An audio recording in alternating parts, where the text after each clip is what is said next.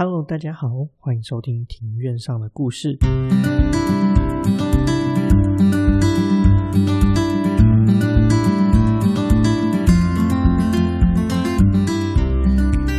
说我想说的事，我是静红。大家这个礼拜过得还好吗？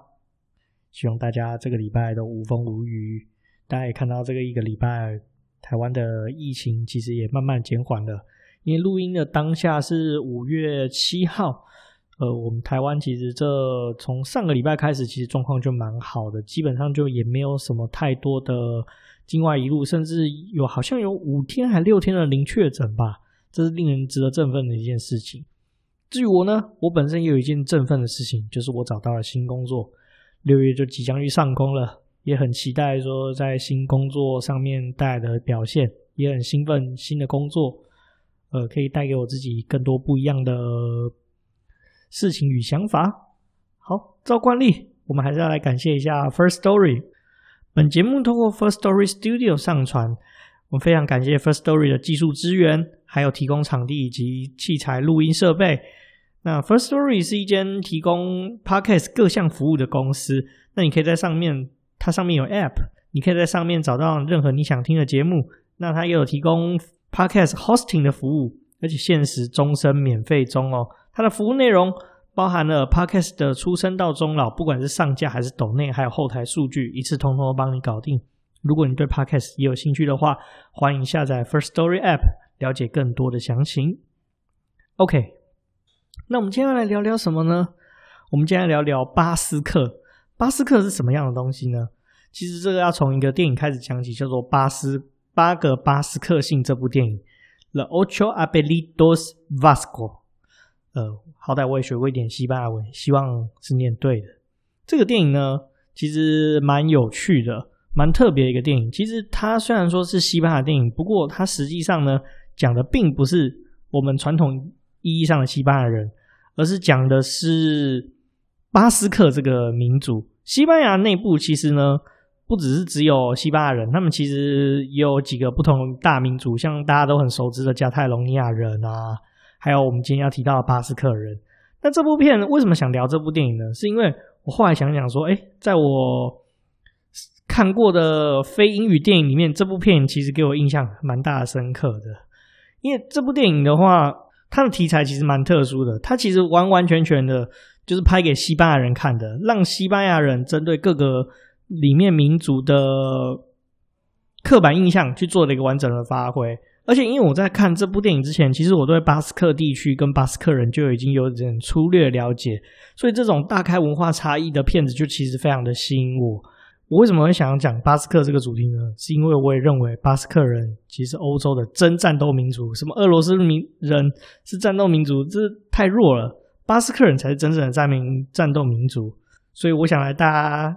带大家来认识这个很铁血又很不西班牙的民族。那至于为什么会发布现这部片子呢？其实是一个粉 FB 的粉丝专业的介绍，它叫深度西班牙。它这个粉丝专业最近其实也蛮夯的哦。它有帮西班牙政府、地方政府找口罩，然后而上了台湾的新闻。那这个粉丝专业大部分人在介绍什么呢？它其实大部分都是做一些深度的西班牙解析，不过。虽然说是深度西班牙解析，不过他都用一些很脑洞大开的方式来解解析西班牙。那大部分他还有很大一部分的内容都是在讲很多西班牙光怪陆离的爆笑事件。我非常喜欢这个粉丝专业，如果大家有兴趣的话，也可以去上他的粉搜上脸书搜寻深度西班牙。那再来，我们来简介一下这部电影。这部电影的话，刚刚有讲过嘛，叫做八个巴斯克姓。不过台湾。并不是叫这个翻译，这部片子在台湾其实也有上映哦。它在二零一五年好像是暑假的时候上映的。它在台湾的翻译叫做《风流西班牙》，我是觉得这个翻译真的蛮烂的啦。我比较直接，就是直接的翻译，就是很直接的翻译，我觉得比较精准，叫 Ocho Apellidos Vasco。那直接翻的意思的话，就是八个巴斯克姓。那原本我一开始其实不太懂为什么这部电影要叫八个巴斯克姓。那其实是后来我在南美洲旅行的时候遇到一个西班牙的塞维利亚人，他跟我讲说，为什么叫 Ocho Apellidos Vasco？其实是因为巴斯克人其实很喜欢冠亲戚的姓，所以巴斯克人通常都会有很长的姓，而且那八个姓都是巴斯克特殊的姓，所以说这部电影就叫做《Ocho Apellidos Vasco》。那这部片的话，其实是一个爱情轻喜剧，它讲的其实是地域的文化冲突，还有假结婚以及各个地区的人的刻板印象。那它其实在这个蛮套俗的剧情里面，其实也融进了一些。民族矛盾和解的主题，这部片子在当时在西班牙其实是票房非常非常的好了，在长在当年度其实占据了西班牙的票房冠军的位置很长的一段时间。那这个故事呢，其实这个故事，呃，我只能凭印象来回想，因为这部片子是我大三的时候看的，距离现在大概将近有五六年左右的时间了，差不多。OK。那我们来聊一下故事的大纲。这部片子其实是我蛮久以前看的，好像我记得好像是在大三的时候看的吧。那我的剧剧情我只凭印象来说，简单的故事是发生在一开始是发生在塞维利亚，一个塞维利亚男，就是我们男主角拉法，他其实这辈子就爱着安达鲁西亚大区还有塞维利亚这个地方，打算就在这个地方发展，结果没有想到。在酒吧遇上了我们的女主角阿玛雅，一个巴斯克女性。她被朋友打扮成西班牙女郎的样子吸引，但是这两个人呢，也没有一开始就相爱。他们在巴斯克，他们在酒吧里面聊天的时候，男主角就讲了一个嘲笑巴斯克的笑话，结果引起两个人大大大的争吵。后来不打不相识，莫名其妙却发生了一夜激情。等到早上拉法醒来的时候，发现阿玛雅已经离他远去。但是拉法发现他已经爱上了阿玛雅，于是他就追爱到了巴斯克。为了要得到阿玛雅的芳心，他必须要绕过，他必须要通过忠贞巴斯克父亲的考验，只接受他的女婿是巴斯克人的考验。至于阿玛雅这边呢，其实他也有他的问题，因为他被他未婚夫给甩了。可是为了不想让父亲知道，于是后来也联手与男主角搞假结婚，为了骗过所有的人。的一出莫名其妙搞笑的喜剧，OK，好，那我们来聊聊巴斯克地区是哪里？巴斯克在哪里呢？你如果说有注意过西班牙的地图的话，那它会是在西班牙的北方最北方的地方，呃，边境靠近皮伊牛斯山，然后北靠大西洋那一块小小的区域。这个地方的话，以前。在比较以前的时代，就称作拉瓦纳王国。拉瓦纳王国又是什么呢？如果说你对西班牙的国徽有一点小小的研究的话，西班牙国徽是由几个部分所组成，有总共有四个部分。那在右下角的地方的金锁链，代表就是拉瓦纳王国。那广义的巴斯克地区，广义的巴斯克地区其实横跨皮伊牛斯山山脉，呃，分成两个部分，一个部分是北巴斯克，一部分是分南巴斯克。那分属于两个国家，北巴斯克的话是属于法国，那是在法国的新亚奎丹大区这个地方，那它是皮伊牛斯大西洋省的一个部分。那传统上巴斯克地区是把它区分为叫夏拉瓦纳地区，那它总共有三个省，总共是夏瓦拉瓦纳省、拉布德省、苏勒省这三个地方。那另外一个是属于西班牙的部分，就是南巴斯克。那它总共分属两个大区，一个就是巴斯克自治区，另外一个是拉瓦纳特许共同体。那下辖有几个省份，就是拉瓦纳省、阿拉瓦省、比斯开省跟普斯夸省这几个省份。那整个巴斯克地区的话，人口大概是三百一十万左右，面积是二点一万平方公里，简单来说就是。两千一百万平方公里，大概这个面积是台湾的三分之二左右。因为我记得台湾好像是三万六千平方公里。那他们这边的人讲的语言是非常非常的困难的。他们讲的是巴斯克语，是一种孤立语言。那孤立语言的意思就是说，它其实跟它旁边呃附近所讲的语言，其实它是没有所谓的语言跟语的源头，其实是完全都不一样的，甚至连字根都完全不一样。有一句话，有有江湖上有一个传言，就是撒旦学了七年也学会不会巴斯克语，你就知道这个语言有多困难了。举例来说好了，为什么说孤立语言呢？像巴斯克人讲的是巴斯克语嘛，那西班牙文还有加泰隆尼亚人讲的加泰隆尼亚语，他们其实都像是拉丁语系。他们其实呃很多的字上面其实是有一点点相像类似的，或者是说西班牙语跟意大利语之间的关系。如果有学过这两种语言的人，就大概知道我在讲什么。其实它多多少少都有一些些相字根都有相关的地方。或者是说它的动词变化都有一些些类似的地方，这是关联。所以巴斯克的语言是非常的困难。那再来要刚刚提到的就是巴斯克自治区它的西班牙文，它叫 País Vasco。那其实这个字很有趣，País 在西班牙文的意思其实是国家的意思。所以其实虽然说它是自治区，西班牙我们虽然说传统上会认为说它是一个单一制的国家，其实不是。西班牙其实内部也很多民族。像除我们刚刚提到的巴斯克以外，还有一个大家都很有很熟知、很有名的一个地区，就是加泰隆尼亚。他其实也不算，他广义上虽然算是西班牙人，但实际上他们跟西班牙算西班牙人的卡斯蒂亚诺，就是卡斯蒂亚诺，其实是不太相同的一个种族。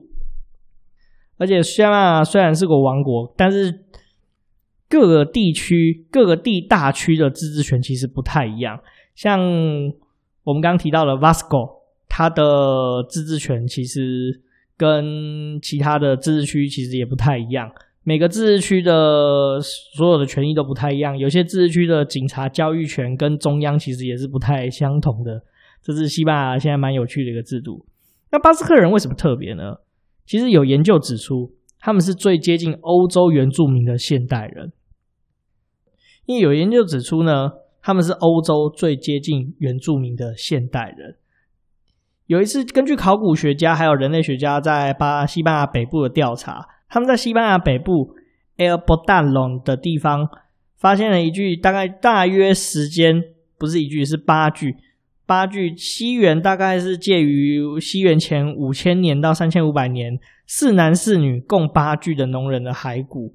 那他们是欧洲原住民的骸骨。后来科学家就对这几个人的骸骨去跟所有现在欧洲的住民做基因定序，就后来发现，哇，巴斯克人的基因其实跟他们的基因是最接近的。这也可以稍稍解释了一下为什么巴斯克人讲的巴斯克语其实跟其他欧洲被拉丁化的地区讲的语言其实是有点不太一样的。再来，我们来聊聊巴斯克名称的地域名由来。为什么巴斯克叫巴斯克呢？其实。巴斯克这个地方其实发源在皮里牛斯山的山区之间，然后夹在大西洋中间的一些丘陵地的地方。如果大家去看地图，去 Google 巴斯克地区是在什么地方，你就可以大概知道说，它的东北边是皮里牛斯山，它的南面，它巴斯克地区的南面其实也是山脉，北面就是面向大西洋，那中间其实夹了蛮多的丘陵。那其实这个地方是古罗马时代的时候。巴斯克地区，古罗马时代的人把这个地名命名叫做 Vasconia，那住在这边的人就叫做 Vasco，这也是巴斯克这个地区现在称为 Vasco 的地名由来。那至于这个地名的意思是什么呢？其实要从语言来解释了，就是拉瓦拉瓦纳共和国地方。那巴斯克人那时候称这个地方叫做纳巴达意思其实就是住在平原与山脉间的人。那巴斯克住在这个地方的人，我认为他的民风是非常剽悍，这也是为什么我觉得他是战斗民族的原因之一。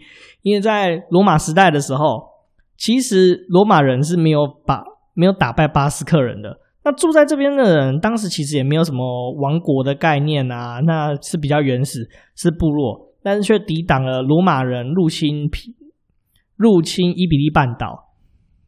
在罗马人灭亡之后呢，五到八世纪，他们对抗巴斯克人对抗的对象从罗马人变成了日耳曼人。那在五到八世纪的时候，他们陆陆续续抵抗了日耳曼人的入侵。那日耳曼人持续在这几这个几个世纪间持续的骚扰巴斯克地区。那在西元八二四年的时候，巴斯一个英勇的巴斯克人叫做伊尼哥阿里斯，率领了巴斯克人击退北方的日耳曼人。那建立了巴斯克人的王国，叫做潘普洛纳王国。现在潘普洛纳也是巴斯克地区一个相当有名的城市，它是拉瓦纳特许共同体的首府，就是潘普诺纳。那这个这个时间点也是巴斯克强大的一个起点。这个潘普诺纳王国就逐渐的壮大壮大，一直到了十一世纪，在巴斯克一个相当伟大的国王桑乔大帝的领导之下，领土达到了鼎盛。也是在这个时候，潘普诺纳王国改称为拉瓦纳王国。那中世纪其实是有一大堆的小王国的，而且大家也知道，中世纪其实伊比利半岛的南部是伊斯兰教的地盘，那北部才是属于基督教的地盘。那在这几个北部的基督教的地盘呢，后来都被桑乔大帝拉的拉瓦纳王国给并吞。那一开始潘普洛纳王国其实并不是很大，那其实蛮小的。征服各大王国以后，那疆域北起比利牛斯山，西抵加西利亚。那加西利亚其实就是西班牙在接近大西洋。西边西靠大西洋，然后南靠葡萄牙的一个自治区。那东边的话，则与巴塞隆纳伯国接壤，其实就是加泰隆尼亚。不过，在乔装大帝逝世之后，拉瓦纳王国其实就渐渐的就崩解了，疆界就慢慢的缩小，内部也分崩离析。他逝世的时候，王国就分成了三部分。他其中他总共有三个儿子，那其中一个儿子分分别三个儿子继各继承了王国的一个部分。那加西亚也是他的大大儿子继承了纳瓦拉王国。那我记得好像是二儿子斐迪南成了当时的雷昂王国的国王，后来也是后来统一西班牙的卡蒂斯王国的源头之一。另外一个国王的话，则成为了阿拉冈的王国王。另外一个儿子，时间到了一五一二年。我们的纳瓦纳王国被斐迪南、费尔南多二世的卡斯卡斯蒂亚诺王国给灭国。那在乔桑大帝过世之后，先前被并吞的王国，其实后来就慢慢又复兴了起来，最后却又把拉瓦纳给灭了。这是一件格外讽刺的事情。虽然说拉瓦纳王国被灭国了，但是实际上呢，卡斯蒂亚诺王国还是给予了纳瓦纳，就是巴斯克自治区以前的纳瓦纳。王国的统治区域给予了非常高度的自治自治的权利，那他们被赋予所谓的历史特权，他们有自己的法律法典，然后也可以选出他们自己政的议会，那他们也有自己的税收，甚至还有拥有一部分的军队的权利。但是时间到了十九世纪，一八三三年跟一八七七年两次卡洛斯党争，巴斯克地区彻底失去了特权。好。我们来讲一下卡洛斯党争是什么？那卡洛斯党争其实是王位的继承战争。简单来说，就是之前先前国王费尔南多七世过世之后，由新的女王继任。新的女王是伊丽莎白二世，那是费尔南多七世的子女。那另外跟他争王位的就是说卡洛斯亲王，他是费尔南多七世的弟弟。不过在巴这场党争之中呢，巴斯克人民其实。他是站在卡洛斯亲王这一边的。在第一次一八三三年的时候，卡洛斯就输了一次党争，而流亡法国。这时候的巴斯克并没有失去全部的特权，而是失去了不一部分的特权。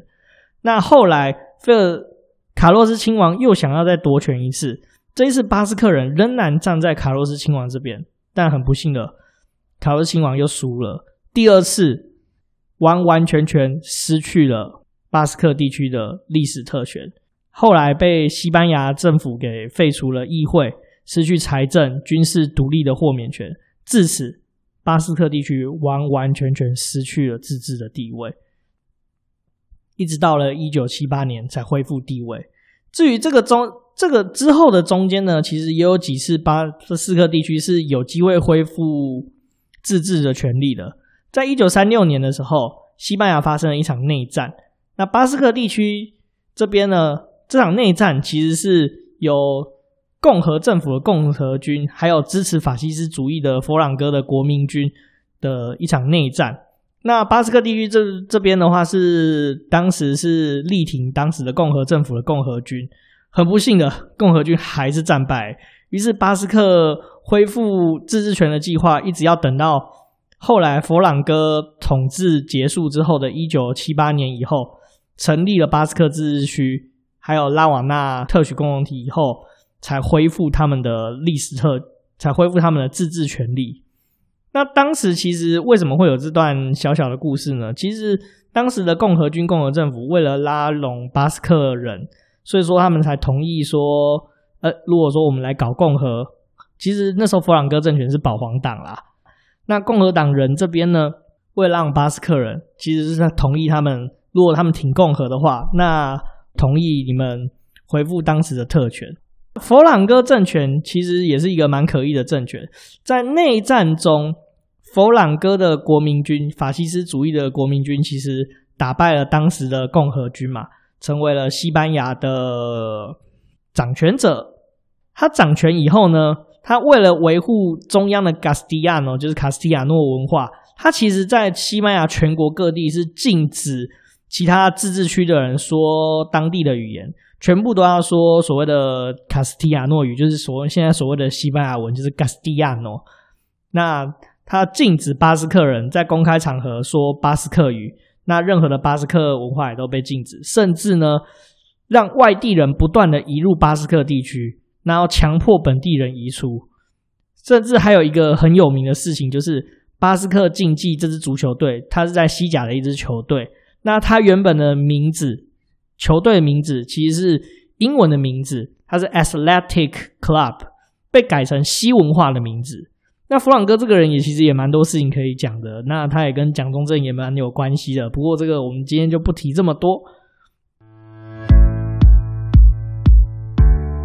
那我们来回到电影，这其实就是一个巴斯克地区的概述。那大家应该会比较有概念，什么是巴斯克地区了。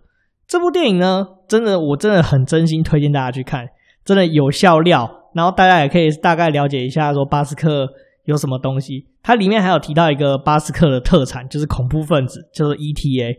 这个东西呢，我们也是之后会来讲到这个东西。这巴斯克特辑呢，我打算做三集，那这是其中的第一集。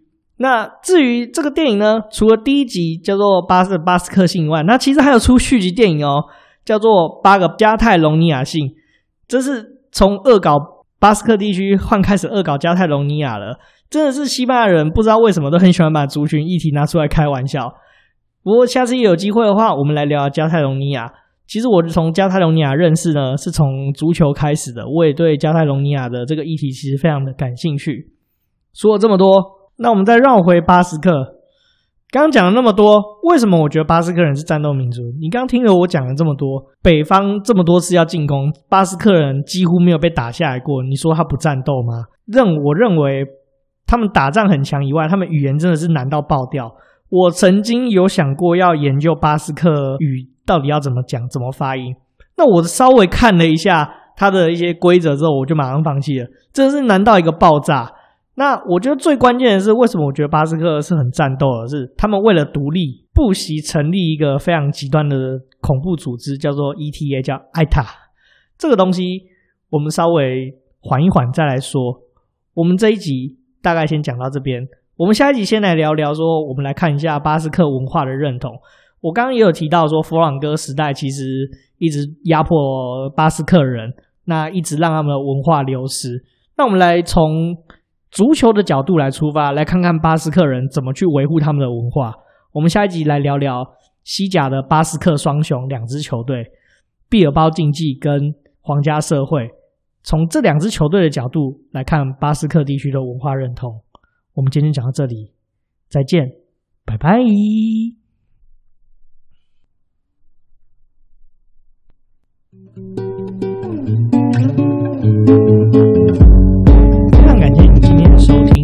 谢谢你用声音认识我。如果你喜欢这集的节目，或对我的节目有任何的想法，请在 Apple Podcasts、Spotify、First Story 留下你的评论及评分。也非常感谢 First Story 的记录资源。你也可以利用节目下方 Show Note 的链接直接留言给我。当然，你也可以在 Instagram 上面找到我。我的 Instagram 账号是 Story on the Yard，S T O R Y O N T H E。Y A R D S T O R Y O N T H E Y A R D，或者你也可以是在 Instagram 上面搜寻“庭院上的故事”。再一次感谢你的收听，我们下次见，拜拜。